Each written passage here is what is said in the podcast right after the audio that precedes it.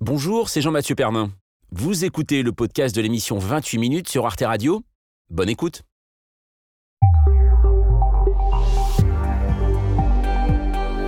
Bonsoir, très heureux de vous retrouver pour une nouvelle édition de 28 minutes. L'actualité du jour concerne la Grande-Bretagne, où une grève historique est en train de paralyser le royaume. Tout le secteur public est concerné et proteste contre l'absence de hausse de salaire pour faire face à une inflation à deux chiffres. J'ai trouvé ça répugnant que le gouvernement dise qu'ils n'aborderont pas la question des salaires cette année, mais qu'ils attendront l'année prochaine. Ils disent que les 19% d'augmentation, c'est beaucoup. Mais regardez ce que nous avons fait pendant la période Covid. Nous ne nous sommes jamais plaints. Des prix de l'énergie et de l'alimentaire qui explosent, la Grande-Bretagne s'enlise dans la colère sociale. Alors comment en est-on arrivé là? La crise économique peut-elle aggraver la crise politique que traverse le pays? Nous en débattrons. En fin d'émission, nous retrouverons ceux qui sont libres hein, d'ailleurs pour le soir du réveillon. N'hésitez pas à faire vos demandes sur le site d'Arte, à savoir Xavier Maudu et Paola Poirari. Bonsoir à vous. Bonsoir, Jean-Mathieu. Alors au menu ce soir Xavier? Le Premier ministre des Pays-Bas, Mark Rutte, a présenté des excuses officielles pour le passé esclavagiste de son pays. Retour sur cette histoire néerlandaise entre traite et esclavage, entre justification et abolition. Et vous, Paola? Eh bien, aujourd'hui, nous célébrons deux événements, le solstice d'hiver et la journée mondiale de l'orgasme. Y a-t-il un lien? Eh bien, pour le savoir, il faudra patienter jusqu'à la fin de l'émission. On a hâte de savoir ça. Car avant ça, eh bien, nous allons partir sur un triple axel, hein, avant une demi-boucle, tout simplement, le patinage artistique. Cette saison, on va en parler avec euh, la championne dans cette discipline, Sarah Abitbol. Elle fait son grand retour sur la glace en participant au nouveau spectacle de Holiday on Ice, une manière de continuer sa reconstruction. Elle, qui avec son témoignage est devenue le symbole du MeToo dans le sport. Voilà, vous avez le programme, c'est 28 minutes tout de suite.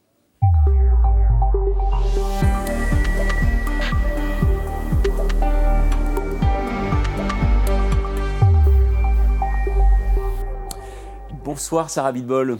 Bonsoir.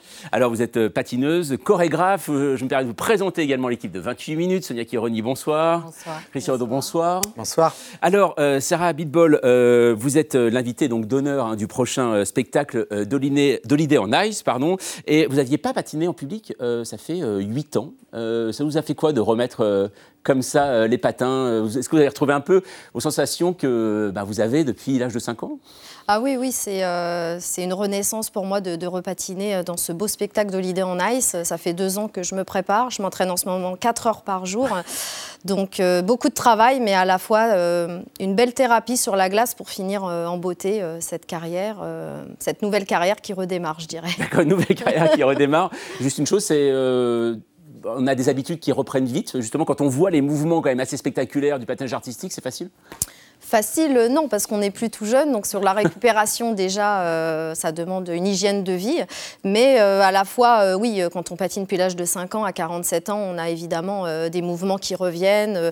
les portées aussi reviennent avec les nouveaux partenaires que j'ai connus récemment au Leader en Ice. Et puis voilà, l'envie de retrouver ce public qui m'a tant manqué. j'ai vraiment hâte d'être sur la glace à Leader on Ice le 3 février à Paris. Bon, alors avant de vous voir sur la glace, eh ben, on va faire connaissance hein, de nouveau avec vous. On va regarder votre règle de 3 et elle est signée Gaël Legras. Nantes, une carrière, un si long silence, c'est la règle de 3 de Sarah Abitbol. Née à Nantes en 75, elle patine dès l'âge de 5 ans. Trois ans plus tard, en CE1, elle commence les concours et s'entraîne dès 6h30 du matin avant d'aller à l'école. Elle remporte alors de nombreuses compétitions régionales. Lorsqu'elle a 12 ans, sa famille décide de s'installer à Paris afin qu'elle puisse intégrer un grand club. Championne de France junior à 14 ans en 89, elle termine 3 à Amiens en 90 toutes les trois à peu près à égalité et puis il fallait réussir ce saut euh, pour remporter. C'était le saut qui partageait Bah oui. Cette même année, son entraîneur Gilles Bayer l'agresse sexuellement pour la première fois. Les viols se répètent pendant deux ans, Sarah ne dit rien. Mon âme de championne n'était plus présente, ma technique n'était plus là, je chutais, je chutais, je chutais. Pour lui échapper, elle abandonne sa carrière solo et se lance en couple avec Stéphane Bernadis. Pendant une décennie, il patine au plus haut niveau. Elle est alors sacrée dix fois championne de France de patinage artistique en couple. Elle remporte sept médailles au championnat d'Europe et en 2000, elle obtient la médaille de bronze au championnat du monde. Depuis deux jours, on était beaucoup, beaucoup stressés. Et euh, bah, je suis très très fière et très contente. C'est vrai que c'est l'un des plus beaux jours euh, de ma vie euh, sportive.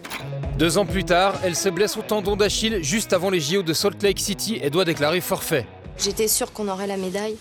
Je m'entraînais pour ça et, je le sentais. Je me suis trompée. Peu de temps après, elle décide d'arrêter la compétition et se produit dans des spectacles sur glace. En 2020, la sortie d'un si long silence fait énormément de bruit. Dans ce livre, elle raconte les viols dont elle a été victime, l'amnésie traumatique, les angoisses et la névrose qui s'en sont suivies. Il a brisé une partie de ma vie, oui. Et lorsqu'on est touché au plus profond de notre corps, personne ne pourra nous rendre cette partie-là qui m'a volé. Depuis, d'autres femmes victimes de Gilles Bayer ont parlé et l'ex-entraîneur a été mis en examen pour agression sexuelle et harcèlement sexuel. En février prochain, dans le cadre d'Holiday on Ice, Sarah Abitbol présentera un spectacle qui évoque son histoire. Je redeviens moi-même, dit-elle, je ne suis plus dans la honte quand je parle de moi. Voilà, Sarah Bitbol. Alors, euh, Gaël Legras euh, le disait, dans ce spectacle euh, de Lina on Ice, dans lequel on pourra vous voir justement patiner, eh bien, vous avez imaginé un tableau autour de votre histoire. comment on le conçoit, justement, ce tableau? On conçoit ce tableau par rapport à évidemment toute une carrière. J'ai beaucoup discuté avec mon metteur en scène Yves Barta qui a lu mon livre. Et pour moi, revenir sur la glace pour Holiday on Ice, c'était revenir avec une, histoire forte, mon histoire, et de faire de ce, de ce malheur une force. Mhm. Et euh, on a beaucoup discuté comment est-ce qu'on pourrait faire avec des élastiques sur la glace, être dans, une espèce de toile d'araignée, essayer de s'en sortir. Voilà comment on s'en sort. Euh. donc voilà, on, a beaucoup échangé. Et, euh, et voilà, c'est un spectacle qui va être très beau. Il va y avoir une vidéo d'abord euh, de moi euh, petite, ensuite euh, mon histoire à 15 ans, donc je suis brillante, je patine, tout va bien. Et là, il va y avoir des élastiques autour de moi. Est-ce que je vais m'en sortir ou pas? Et en deuxième partie, je me relève sur la musique de Lara Fabian, relève-toi. Mhm. Et là, je suis avec des, patineurs en couple artistique, avec quelques portées très subtiles, très beaux. Et, c'est la renaissance. Pour moi, je continue ma thérapie et je suis vraiment heureuse de, de pouvoir m'entraîner, de présenter ce numéro qui est très, très difficile, très technique, beaucoup d'émotions et très puissant. Christian. A priori, on peut se dire qu'une patinoire, c'est une scène assez improbable euh, pour évoquer, pour aborder euh, des sujets, des mots de notre société comme euh, les abus sexuels. Bien sûr, je pense que sur la glace, on n'a jamais euh, représenté euh, une histoire euh, réelle sur, sur des viols. Alors c'est très subjectif, hein, bien sûr. Hein, celui qui ne connaît pas mon histoire, il comprend qu'il y a des espèces de monstres en noir et puis qu'à la fin, je suis abattue. Voilà, mais c'est la première fois, je crois, que sur scène, sur la glace, une histoire pareille se crée. Et en plus, en quelques minutes, puisque nous avons environ 10 minutes en première partie et 6-7 minutes en deuxième partie.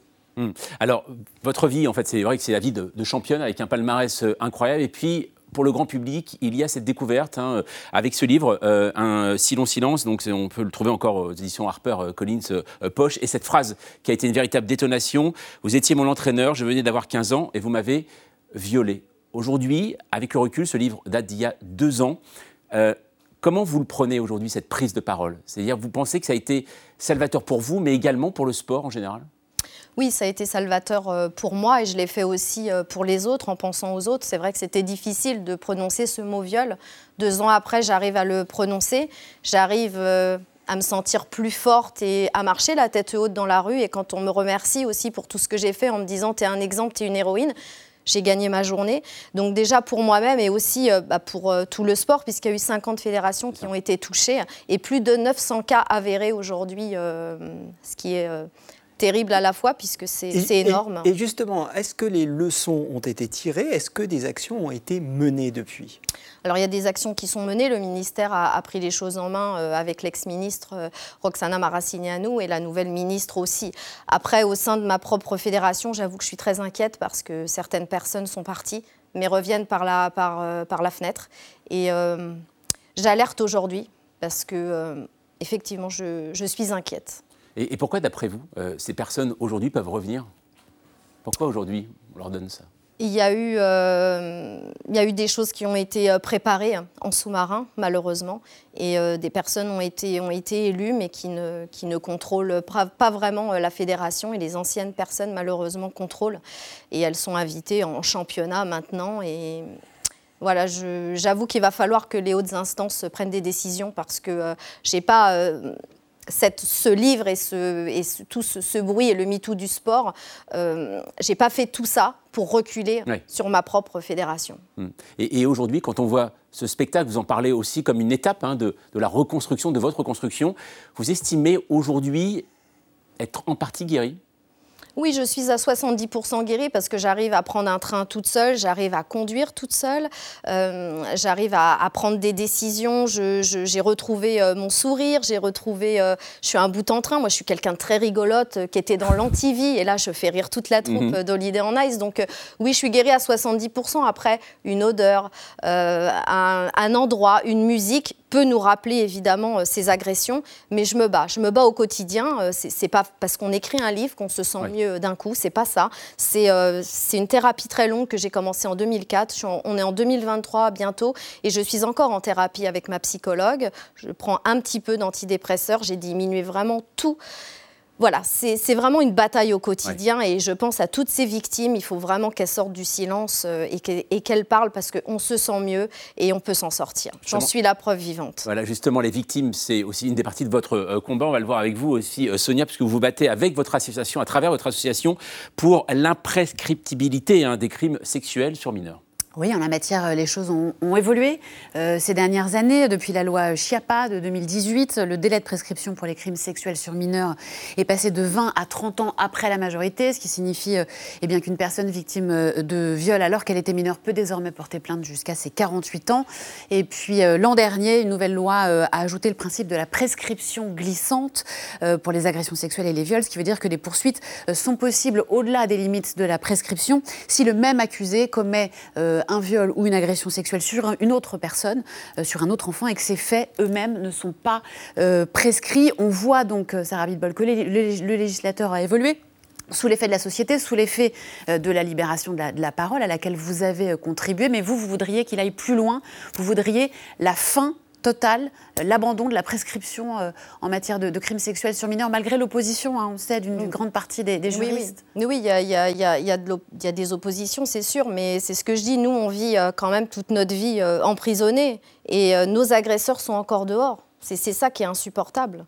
Et je, me bats, on est plusieurs associations pour se battre contre l'imprescriptibilité des crimes sexuels sur mineurs, surtout quand on a affaire à un, criminel sur plusieurs victimes. C'est ça, c'est mm. surtout ça. Euh, au bout d'un moment, il faut, arrêter. Faut que la, voilà, moi, je travaille beaucoup avec, euh, avec des sénateurs, euh, avec, avec des députés pour essayer de faire passer cette loi. On en est loin, mais encore une fois, je, l'espère. Voilà, je l'espère. Je me, je me, bats avec mon association la, Voix de Sarah pour ça.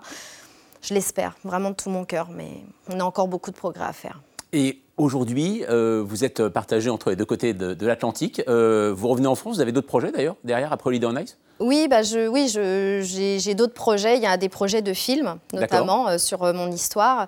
Aussi mon propre spectacle que j'aimerais monter mon propre spectacle. Voilà, ça, euh, je, rêve de nouveau euh, d'être sur la glace euh, avec, avec mon nouveau partenaire et de continuer les spectacles parce que c'est vraiment ce que j'aime, c'est vraiment ce que j'ai dans le sang, dans mes veines. Et avec une exposition aussi qui est en train de se préparer sur les violences sexuelles dans le sport, avec des photos poignantes et des phrases types pour en fait sensibiliser les gens qui seraient évidemment installés lors de ces spectacles. Voilà, donc l'histoire continue et j'en profite juste pour faire un petit bisou à ma fille Stella qui est aux États-Unis. Eh bien, très bien, elle regardera ça avec euh, grand intérêt. En tout cas, voilà, c'est Sarah Bitbol, une femme à suivre. Merci euh, beaucoup d'être venue par 28 minutes.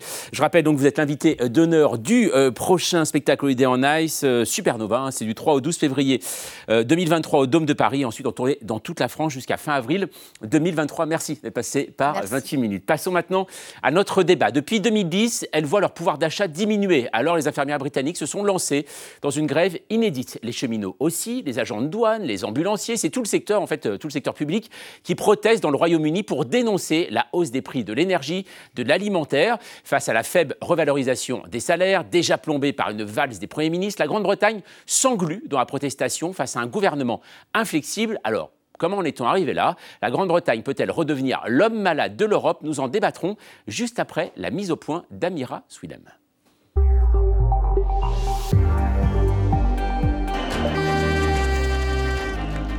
Fin d'année explosive en Grande-Bretagne. 100 000 employés du secteur de la santé se sont mis en grève la semaine dernière et ce n'est que le début d'un mouvement bien plus large. Médecins, enseignants, facteurs ou encore cheminots rejoignent progressivement la contestation. Des manifestations tous les jours pendant les fêtes, du jamais vu depuis 40 ans. J'ai commencé à travailler il y a 13 ans et je vois très bien à quel point l'inflation a augmenté et combien les salaires des infirmiers ont baissé. Je travaille, mais j'ai du mal à chauffer ma maison, nourrir mes enfants. Du mal à vivre tout simplement au quotidien, comme une personne normale. Je travaille dur pour cela. On travaille tous dur et on mériterait une hausse de salaire décente. Avec une inflation à 11%, le pouvoir d'achat des Britanniques a pris un coup dur. Face à la fronde, le gouvernement a dépêché l'armée sur le terrain pour remplacer certains grévistes. L'heure est à l'inflexibilité. Les marges de manœuvre sont étroites, argue l'exécutif. D'autant que des hausses de salaire ont été consenties cet été, allant jusqu'à 9% pour certains employés du secteur de la santé. Maintenant, j'appelle les syndicats à agir de manière responsable. Il est important que nous ayons une couverture totale pour les appels d'urgence afin d'éviter que la vie des gens soit mise en danger. Cette question est encore en suspens. Je vais rencontrer encore les syndicats et leur dire cela qu'ils doivent agir avec responsabilité. La sécurité des patients, c'est ma priorité. Cette crise sociale d'ampleur, premier bras de fer pour Rishi Sunak, tout juste installé à Downing Street. Arrivé au pouvoir après une valse des premiers ministres qui a plongé le pays dans une longue crise politique, arrivera-t-il, lui, à calmer la rue? Comment expliquer ces tensions sociales au Royaume-Uni? Le Brexit est-il en cause Ou bien la politique économique des dix dernières années? Voilà, et pour en débattre ce soir, nous recevons John Henley. Bonsoir. Bonsoir. Vous êtes correspondant Europe pour le quotidien des Guardian. Selon vous, la cause évidente de cette colère monstre, c'est la faiblesse des salaires, le fruit de 12 années de politique d'austérité, dites-vous, depuis la crise financière de 2010. À vos côtés, euh, Stéphanie Villers, bonsoir. Bonsoir. Vous êtes économiste, vous êtes également conseillère économique pour le cabinet de conseil PwC euh, France. Selon vous, le problème du gouvernement euh, britannique, c'est qu'il n'a pas les moyens budgétaires de mener une politique de relance et de soutien dans l'esprit du quoi qu'il en coûte. Et Patrick Le Gallès, bonsoir. Vous êtes politiste, spécialiste de la Grande-Bretagne. Vous êtes également directeur de recherche CNRS au Centre d'études européennes de Sciences Po. Et selon vous, le Brexit n'a pas provoqué la crise économique et sociale actuelle, mais a accentué le phénomène. Les Britanniques, dites-vous, font aussi face à une crise existentielle, la remise en cause de leur modèle. Et pour entamer ce débat, c'est avec vous, Christian, et votre chiffre du jour. Un million et demi, euh, c'est le nombre estimé de salariés britanniques qui devraient euh, débrayer entre décembre et janvier. On parle là des infirmières, des ambulanciers, des cheminots, des postiers, de la police dans les aéroports, des convoyeurs de fonds, des professionnels de la logistique et même des examinateurs du permis de conduire. La liste n'est pas exhaustive. Alors, euh, John Henley, une inflation à 11% et des salaires qui, eux, euh, stagnent ou n'évoluent pas, c'est en résumé les raisons de la colère des Britanniques? Oui, c'est la rencontre, effectivement, entre un taux d'inflation à, 11% euh, et surtout sur les produits alimentaires et l'énergie de bien plus que ça. On parle d'un taux d'inflation sur les produits alimentaires euh, qui, frôle le, 17-18%. Euh, et donc la rencontre entre ce, taux d'inflation et une politique d'austérité qui, dans le secteur public, en Grande-Bretagne a fait en sorte que, voilà, depuis 10 ans, 12 ans presque, euh, toutes les augmentations de salaire, ou, plus, ou moins, mm. ont, été inférieures au, taux d'inflation. Donc, mm. les, travailleurs, du, les employés, employés du secteur public ont vu en termes réels euh, voilà, leur, revenu, leur pouvoir d'achat baisser selon le secteur entre 5 et pour les infirmières, on, parle de 20%. Alors justement, les infirmières, on peut quand même euh, se poser la question. Hein, euh, elles réclament de 16 à 20 Ça semble quand même énorme vu euh, de ce côté-ci de la Manche. Bah, en fait, quand on regarde, comme vous avez dit, l'évolution de, de l'inflation alimentaire qui est de l'ordre de 17 l'inflation énergétique qui a été jusqu'à présent de l'ordre de 90%, on voit qu'en fait, les ménages les plus modestes, c'est eux qui font face à l'emballement, la flambée de, des, prix de biens qui sont obligatoires. Enfin, on est obligé de se chauffer, on est obligé de, aussi de s'alimenter. Donc, eux subissent de plein fouet euh, cette, euh, cette, flambée, euh, cette flambée des prix. Et on voit aussi tout de suite hein, que la consommation globale hein, au Royaume-Uni a reculé, ce qui fait que bah, le Royaume-Uni va rentrer en récession d'ici la fin de l'année et vraisemblablement continuera à être en récession en 2023, ce qui n'est pas notre cas par exemple en France, parce qu'en France, en fait, on a une inflation haute à 6%. mais euh, donc euh, clairement moins qu'au Royaume-Uni, parce qu'on a mis un bouclier, bouclier tarifaire, ce que n'ont pas fait les, les, Britanniques, ils sont en train de le payer. Beaucoup moins en tout cas. en fait, ils sont en train de le faire depuis octobre, auparavant ils ne l'avaient pas fait, nous on l'a fait depuis un an, mm. Hein. et puis bah, voilà, là ça va durer six mois parce qu'ils n'ont pas de... Mm des marges de manœuvre suffisantes pour faire plus, en fait. C'est ça, Patrick Le ce qui paraît assez étonnant quand on voit l'ampleur du mouvement euh, social, c'est-à-dire que le, gouvernement n'a rien fait non, je pense que l'ampleur de la mobilisation, ça veut dire qu'il y a des choses très, très de, de fond qui s'accumulent, ça cristallise. Hein. Donc, euh, John l'a bien dit, on a, on a les politiques d'austérité. Il faut se rappeler que non seulement le, salaire réel baisse pour une partie de la population, le pouvoir d'achat s'est vraiment écroulé, mais en parallèle, on a eu pendant une douzaine d'années des coupures budgétaires sur l'ensemble des services. C'est-à-dire qu'au même moment, vous voyez, les services sociaux n'existent plus, vous n'avez plus de services pour, vos, les centres de sport pour vos enfants, les crèches, tout augmente. Et vous voyez, les villes comme Liverpool avaient perdu la moitié de son budget. Donc ça veut dire qu'il y a tout un ensemble de services du quotidien qui, en plus, sont devenus moins accessibles. Et troisième élément, vous avez quand même, au même moment, euh, les salaires qui ont beaucoup augmenté pour les gens de la City, les revenus du capital, hein, du logement qui ont énormément augmenté. Donc vous avez en même temps un accroissement des inégalités avec une concentration de la richesse encore plus forte sur les couches supérieures. Hmm. Et puis dernier élément pour ajouter ça, je rappelle quand même qu'on a eu quelques petits soucis avec ces gouvernements ces dernières années. Il y a eu énormément d'affaires de corruption, énormément d'affaires de mauvaise conduite politique. Et au bout d'un moment, ça fait beaucoup de choses qui s'accumulent les unes par rapport aux autres. donc c'est une crise sociale, une crise politique, une crise culturelle qui s'accumulent. Oui, on va faire un mélange. Alors justement, on va prendre un peu de recul. On va voir avec notre archive euh, du jour qui nous ramène euh, aujourd'hui en 1979 au JT euh, de, France 3. Il revient d'ailleurs ce JT sur toutes les grèves qui se multiplient à l'époque au Royaume-Uni et ça depuis 1974. C'était déjà à l'époque pour protester contre l'inflation et la faiblesse des salaires juste avant, vous allez le voir, l'arrivée de Margaret Thatcher au pouvoir. 1974, lutte contre l'inflation, les grèves déclenchées depuis deux ans par les syndicats de dockers et de mineurs paralysent l'économie britannique. Un mouvement comparable à celui de 1926, mais cette fois les syndicats tiennent bon, le gouvernement conservateur est renversé. Le jeu de l'alternance conduit les travaillistes au pouvoir. La paix sociale est de courte durée. Le cabinet Callaghan se heurte rapidement aux mêmes difficultés. L'inflation poursuit sa progression. En Grande-Bretagne, la moitié des salariés est syndiquée, soit 12 millions de travailleurs.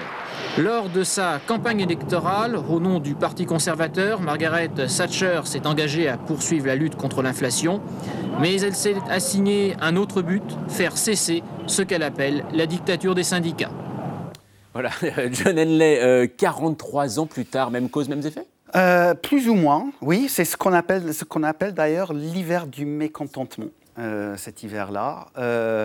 oui, mêmes effets, pas, Vraiment, euh, essentiellement parce que le pays est beaucoup moins syndiqué qu'à ce moment-là. l'époque, euh, En 78-79, on a perdu 12 millions de jours travaillés euh, dans un mois, dans le mois de septembre 78 par exemple. D'accord. Ah on ne va pas voir, ça ne va pas être pareil cette fois-ci, mais les, effectivement la grogne, le, voilà, la force des, des demandes des travailleurs, surtout dans le secteur public, public sont, sont, les mêmes, sont les mêmes et euh, essentiellement les mêmes raisons. Mmh, question. Oui, Stéphanie Villers, est-ce que le gouvernement conservateur a les moyens, au niveau budgétaire, ben, de répondre à cette grogne? Bah, en fait, il y a eu un premier test par euh, l'East hein, je vous rappelle, en mois mm. d'octobre, où il y a eu un vaste plan qui a été annoncé entre 100 euh, et 200 euh, milliards de, Il faut rappeler juste l'East hein, qui était Première ministre, hein, qui a été la plus courte, mais entre Très éphémère, 45 jours. 45 jours, voilà, il y a eu en effet cette Première ministre. Et ce qu'il faut comprendre, c'est qu'une politique économique doit être financée. Mm. C'est-à-dire que le gouvernement britannique s'est tourné vers les marchés financiers en disant ben, Moi, j'ai besoin d'emprunter 100 milliards parce que j'ai un plan de relance. Ben, les, les, marchés ont dit non. C'est pas rigoureux vous dépensez trop. Donc, euh, euh, bah, conclusion, la livre sterling s'est euh, a décroché, s'est déprécié. Les taux d'intérêt se sont mis à, bondir. Bah, résultat, le, gouvernement Liz a dû démissionner et le nouveau gouvernement arrive avec un, plan qui est beaucoup plus austère en fait. Hein. Patrick Le Gallès, on doit bien évidemment mentionner le Brexit. Quelle est la part du Brexit dans toutes les difficultés actuelles? On entend souvent parler, c'est la faute au Brexit. Alors moi, j'aurais presque une position inverse, c'est de dire qu'il euh, n'y aurait pas eu le Brexit. Hein. je pense qu'on aurait eu, une crise sociale très forte dès 2016-2017. Hein. Ah Parce qu'après l'austérité de, Osborne et Cameron, qui a été vraiment très très dur, ancien Premier ministre, ancien chancelier. Ancien Premier ministre, ancien de, donc de 2010 à 2015, puis après 17, et puis ensuite Boris Johnson. Mais pendant cette période, ça a été tellement dur qu'on a commencé à voir des grèves, on a commencé à voir des mobilisations.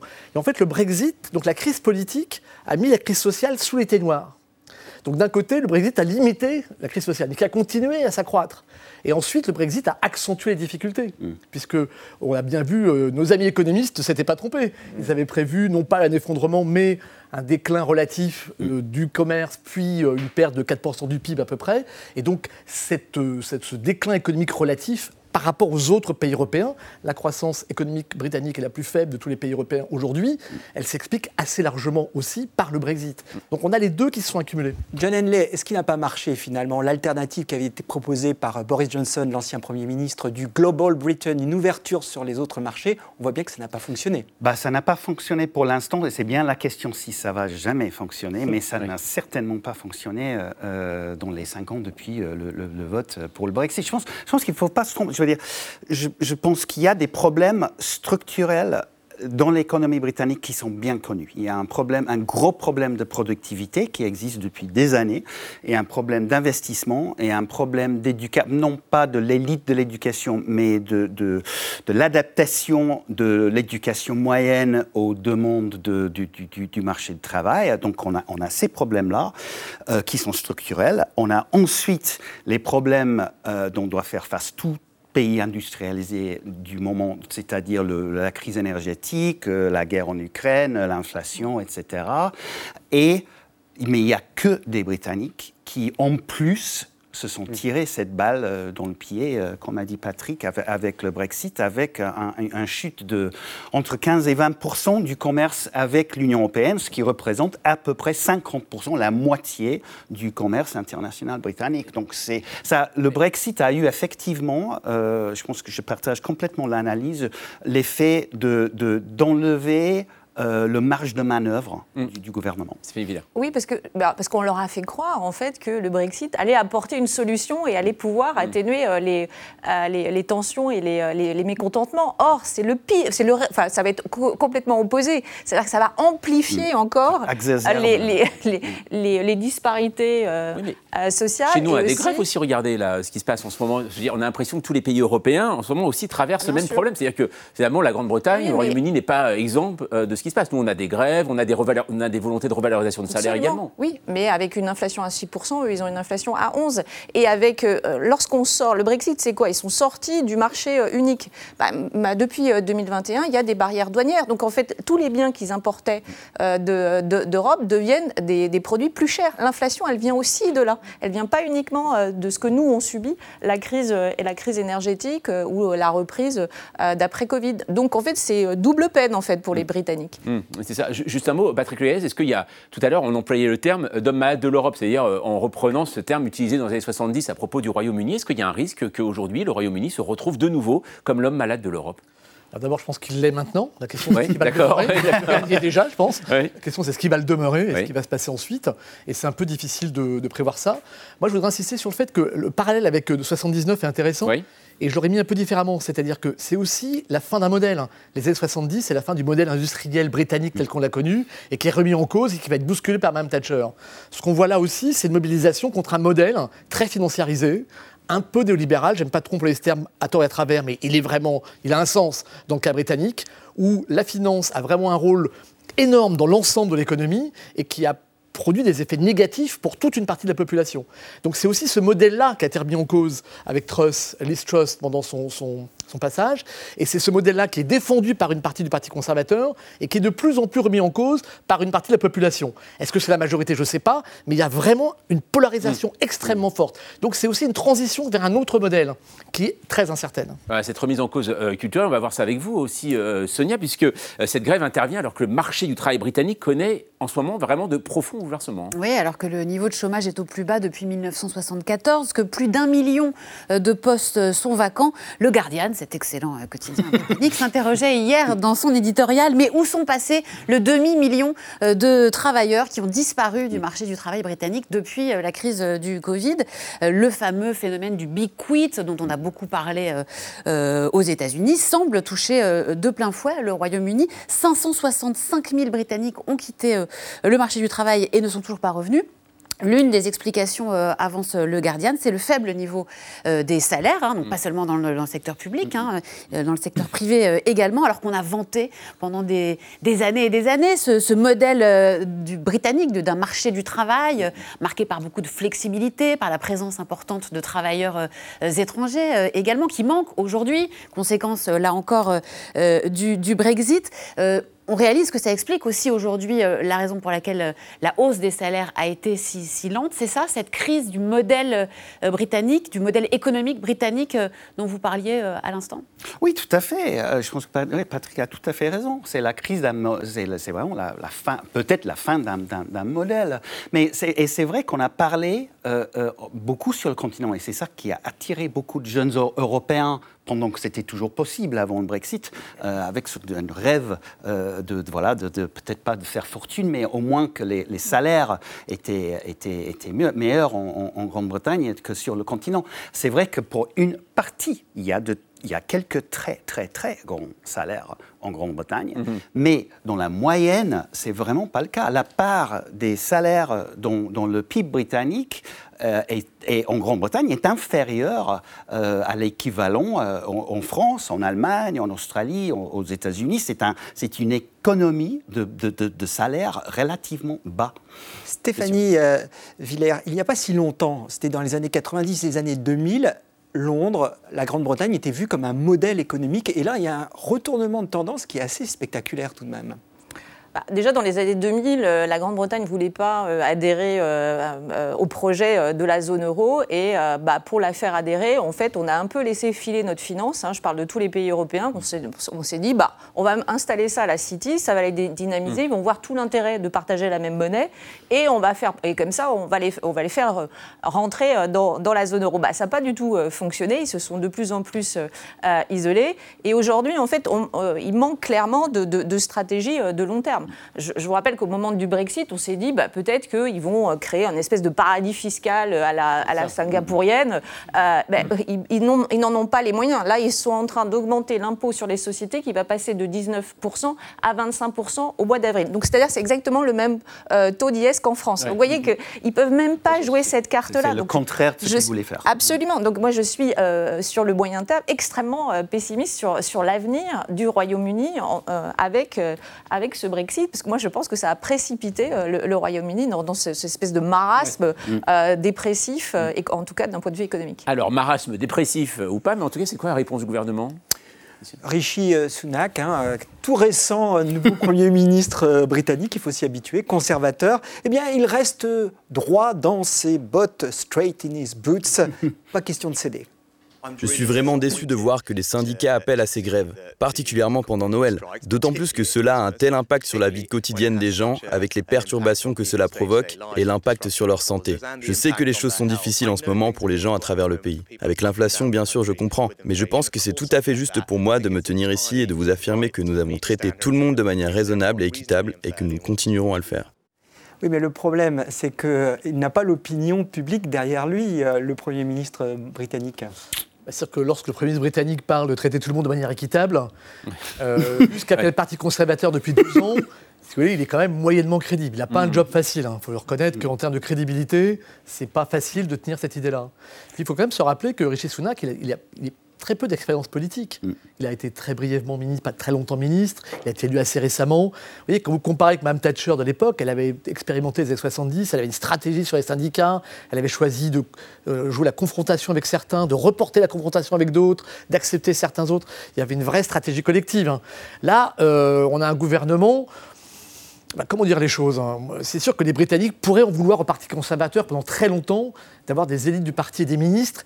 Vous savez, c'est pas un gouvernement de poids lourd très impressionnant quand même aujourd'hui. euh, quand vous voyez les, les négociateurs, euh, le ministre de la Santé et quelques autres, ils ont déjà un peu de passif comme ministre. Et le moins qu'on puisse dire, c'est que c'est pas une équipe qui fait rêver l'ensemble de la population ça- britannique. ça aussi, c'est vraiment Il manque d'expérimentation et, et- et d'expérience. Et beaucoup d'entre eux, ils ont, ils ont vécu dans cette bulle du débat sur le Brexit.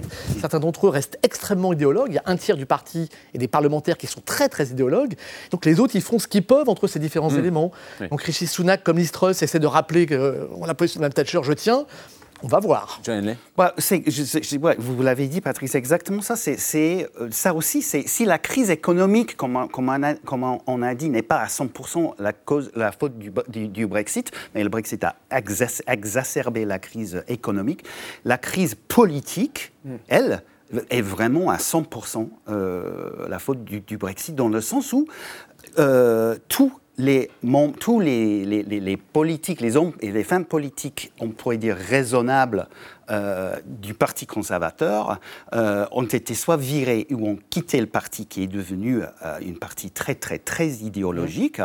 Et pour être choisi, pour être nommé ministre depuis cinq ans, euh, il fallait qu'une seule chose, c'était une loyauté absolue au- à ce projet d'un bro- Brexit, très, très dur. Mais alors, il y a une volonté aujourd'hui de, de revoter pour s'en sortir éventuellement? Parce que là, il y a une crise économique, crise politique. Est-ce que finalement, ça ferait du bien ça? On- n'est pas à ce moment. Non, je- ça va prendre vraiment une génération. Je pense que ça, ça- le- le- le- la société britannique a, a un tel point est, à- est- est à un tel point polarisée par, par ce débat. Parce que c'est 2025, hein, les prochaines on est- échéances. on n'est même 2025. pas. Et en ce moment, et c'est ça aussi, ça fait une grande partie du problème.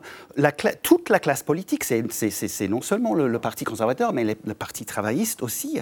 Euh, tous les deux partis principaux, euh, ils ont beaucoup d'électeurs qui avaient voté pour le Brexit en, en- en 2016. Donc politiquement, ils n'ont même pas en- entamé, ne serait-ce que le, le- vraiment le début d'un débat de, de reconnaissance que, que voilà, même s'ils ne disent pas on a fait une énorme erreur, ça on comprendrait, mais s'ils pouvaient au moins dire les gars, bon, le Brexit ça a quand même un peu compliqué les choses, mais ils, ils sont même pas prêts à dire ça pour des raisons politiques. Euh, donc voilà, avant qu'ils reconnaissent voilà, une, une, ah, voilà, là, une, une- une certaine difficulté. Difficulté, on va dire ça, Voilà. exactement, pour être poli. on voit pas, on voit difficilement comment on peut sortir. Euh, Pour terminer, euh, Stéphanie Villers, est-ce que ce ne serait pas la solution pour sortir de cette crise économique et sociale Les urnes, tout simplement? Oui, enfin, voilà, la bonne question, ce serait euh, est-ce que euh, vous ne regrettez pas euh, le Brexit hein? Il faudrait quand même. Moi, l'issue économique, euh, ce serait euh, de renégocier et de, euh, d'essayer de, de retourner vers cette euh, zone euh, économique qui a quand même permis, euh, je le rappelle, à, à soutenir la croissance euh, britannique grâce au développement des services financiers notamment et qui a assuré Ouais. quand même une partie de sa richesse. Retour en arrière. Voilà, en tout cas, on n'a pas fini d'en parler encore du Brexit. Un grève historique au Royaume-Uni où s'arrêtera la crise. Merci en tout cas à vous trois euh, d'avoir apporté des éléments de réponse à notre question du jour. Dans un instant, avec Xavier Maudu et Paola Poirari, nous verrons comment les Pays-Bas tentent de tourner à page sombre de l'esclavage en présentant des excuses officielles. Et puis nous verrons que parmi les journées mondiales, eh bien celle d'aujourd'hui est à ne pas rater car figurez-vous que c'est la journée mondiale de l'orgasme. Et oui, on va en parler. hein. Mais avant ça, rejoignons Thibault Nolte. Chaque soir, il ausculte un mot qui a marqué l'actualité et ce soir, il se penche sur le mot obstruction comme obstruction parlementaire. C'est entendu. Le gouvernement a utilisé des méthodes d'obstruction. L'obstruction des oppositions. Voire de l'obstruction. Je déplore l'obstruction. Qu'est-ce que ça veut dire? Exactement ce que ça dit. Merci de m'en dire un peu plus. Entendu. La vie secrète des mots vedettes. Obstruction, du latin obstruere, construire devant, s'emploie dans divers corporatismes chez les médecins, les ingénieurs du génie civil ou militaire, les fouteux et les politiques qui pâtissent ou profitent selon leur camp de l'obstruction parlementaire. Une technique légale destinée à retarder l'adoption d'une loi pour faire suer une majorité ou un gouvernement. Assimilée à un pouvoir de nuisance, parfois à de l'antiparlementarisme ou même à une guérilla parlementaire, l'obstruction est en général l'apanage d'un parti ou d'un groupe d'opposition, bien que le gouvernement actuel et sa majorité relative ne s'en privent pas, par exemple, pour s'opposer à la réintégration de soignants non vaccinés. La méthode d'obstruction préférée au Palais Bourbon est la noyade. Sous un déluge de paroles, en 98 contre le Pax, Madame Boutin avait squatté le pupitre 5h25 et commis un joli lapsus. Le terme de Pax n'a rien d'abaisable, dit-elle au lieu d'apaisant. Ou sous un déluge d'amendements, à l'été 2006, la gauche en dépose 137 449 contre la privatisation de GDF. Des méthodes de flibustier, du nom de ces pirates qui détroussaient les colons espagnols des Caraïbes du XVIe au XVIIIe siècle, pour finir par les enchasser et qui ont donné leur nom à la version américaine de l'obstruction parlementaire. Une grande scène de filibuster se déroule dans Monsieur Smith au Sénat qui glose 24 heures contre un affreux projet bétonnier. L'obstruction est une tactique qui transcende idéologie, pays et époque. En 1957, un sénateur ségrégationniste américain prêche 24 heures contre les droits civiques. En 1949, un député iranien fait 4 jours d'obstruction contre un deal pétrolier. En 60 avant Jésus-Christ, le sénateur Caton se fait un nom comme champion de l'obstruction à Jules César. Élection, piège à... Merci Thibault. Il n'y a jamais d'obstruction à les recevoir, hein, bien sûr. Xavier Maudy, Paola Poiri, bonsoir à vous. Bonsoir Jean-Mathieu. Bonsoir Jean-Mathieu. Alors on commence avec vous. Xavier, le Premier ministre des Pays-Bas, Mark Rutte, euh, a présenté des excuses officielles pour la traite négrière que son pays a pratiquée pendant des siècles. Il l'a qualifiée de crime contre l'humanité. Et vous revenez, vous, sur cette histoire de traite et d'esclavage. Oui, en 1814, les Pays-Bas abolissent la traite négrière dans un contexte assez particulier. Napoléon vient d'être défait, la carte de l'Europe est en train d'être dessinée, c'est le congrès de Vienne qui prend fin en 1815. D'ailleurs, au moment où les Pays-Bas deviennent un royaume sous influence du Royaume-Uni. Et comme les Britanniques eh ben, viennent de voter l'abolition, ben, les Pays-Bas euh, suivent le mouvement. Voilà, Et abolition c'est- de la traite. C'est un peu aussi une histoire mondiale. Oui, ça c'est important de le souligner, hein, parce que les Européens ont des possessions partout dans le monde. Donc euh, il y a des traites à l'intérieur de l'Afrique, euh, dans l'océan Indien, partout, dans l'océan Atlantique évidemment. Les Pays-Bas, avant d'être les Pays-Bas, étaient les Provinces-Unies et elles se sont mais, considérablement enrichies pendant des siècles avec un commerce transocéanique. Vous savez, il y avait deux grandes compagnies, euh, la Compagnie des Indes orientale vers l'Asie, la Compagnie des Indes occidentales vers la Guyane, les Caraïbes et aussi le Brésil, hein, dans le cas de la Hollande.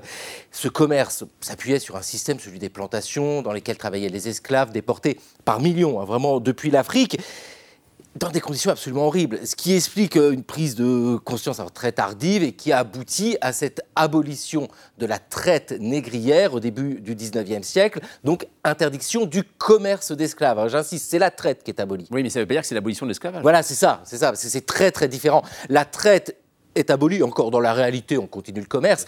Pour l'esclavage, c'est complètement autre chose. hein. Il perdure, il est euh, toléré, justifié. Vous savez, avec cette idée errance que ouah, les Noirs sont un peu faits pour être esclaves. Et puis, alors, sans esclaves, le système des plantations ne fonctionne pas. Donc, c'est vraiment deux combats différents. Le combat pour l'abolition de l'esclavage, c'est plus tardif. Il aboutit en 1848 dans le cas de la France.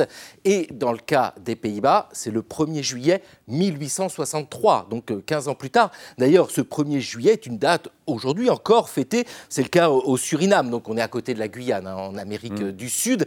C'est ce jour qu'au Suriname, on appelle le Keti Koti. C'est le jour des chaînes brisées. C'est très intéressant avec l'actualité parce que aujourd'hui, il y a comme une énorme interrogation sur ces excuses de la part des Pays-Bas un 19 décembre. Pourquoi pas ce 1er juillet, ce jour fêté? Vous voyez, le 19 décembre, c'est une date sans profondeur historique, comme si l'ancienne puissance coloniale avait voulu garder la main sur le calendrier. Merci beaucoup euh, Xavier pour toutes ces explications. Alors Paola, avec vous, c'est vrai qu'aujourd'hui nous sommes le 21 décembre, on fête deux choses, eh bien l'arrivée du solstice d'hiver et La journée mondiale de l'orgasme. c'est-à-dire qu'il y a un lien entre les deux ou pas? Alors, moi, personnellement, je n'en vois absolument pas. Et d'ailleurs, je ne sais pas qui a choisi une journée grise et pluvieuse et enrhumée pour célébrer l'amour. C'est une hérésie. hein. C'est bien connu. Les journées les plus courtes sont rarement les plus chaudes. hein. L'hiver, notre libido se met en berne et ça s'explique scientifiquement par une baisse de la luminosité. Carence en vitamine D, fatigue, chute de la testostérone. C'est bien simple. Si vos ébats s'espacent un peu, pas de quoi paniquer. Vous répondez désolé. C'est saisonnier. Voilà, on, c'est saisonnier en tout cas. Alors attendez, ça veut dire que l'homme serait un animal comme les autres? Eh bien, il faut croire qu'il y a des météos plus propices que d'autres. Et sa saison des amours reprend naturellement avec le printemps, vous savez. Quand le rouge-gorge Ah, chante pour attirer loin, dans son nid la mésange. Quand on se découvre, quand on parade, hein, la moindre vision d'un carré de peau peut faire résonner l'hypothalamus et booster les hormones. Alors c'est bien simple, plus le mercure grimpe, plus on se grimpe dessus.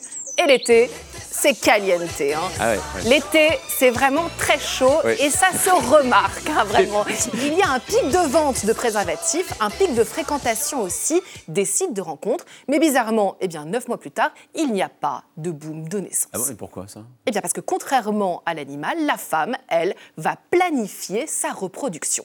Et d'ailleurs, elle n'accouche pas du tout à la même saison qu'il y a 100 ans. hein. Elle a son calendrier et il évolue avec la société.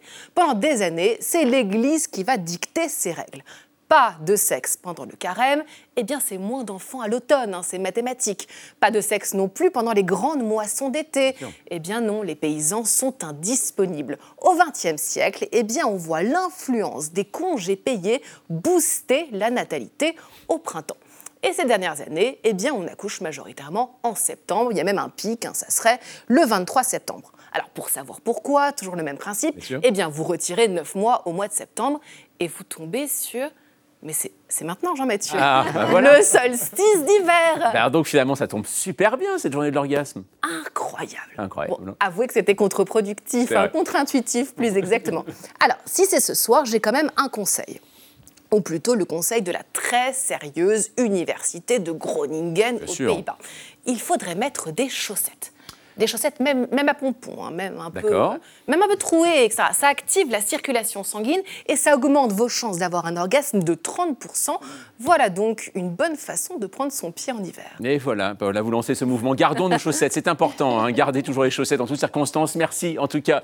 Mes amis, dans un instant sur Arte, votre soirée cinéma avec Camille redouble. hein, quand une mère de famille remonte le temps pour retrouver son adolescence. Imaginez si ça vous arrivait quand même. Noémie Lovski fait l'expérience dans cette comédie burlesco-temporelle. On part loin ce soir Arte.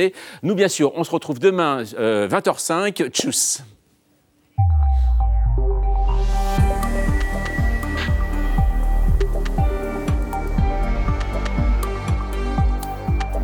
Retrouvez le podcast de 28 minutes sur toutes les plateformes de podcast et sur arteradio.com. Et pour soutenir l'émission, abonnez-vous, commentez, critiquez, mettez des étoiles et partagez le podcast avec vos proches.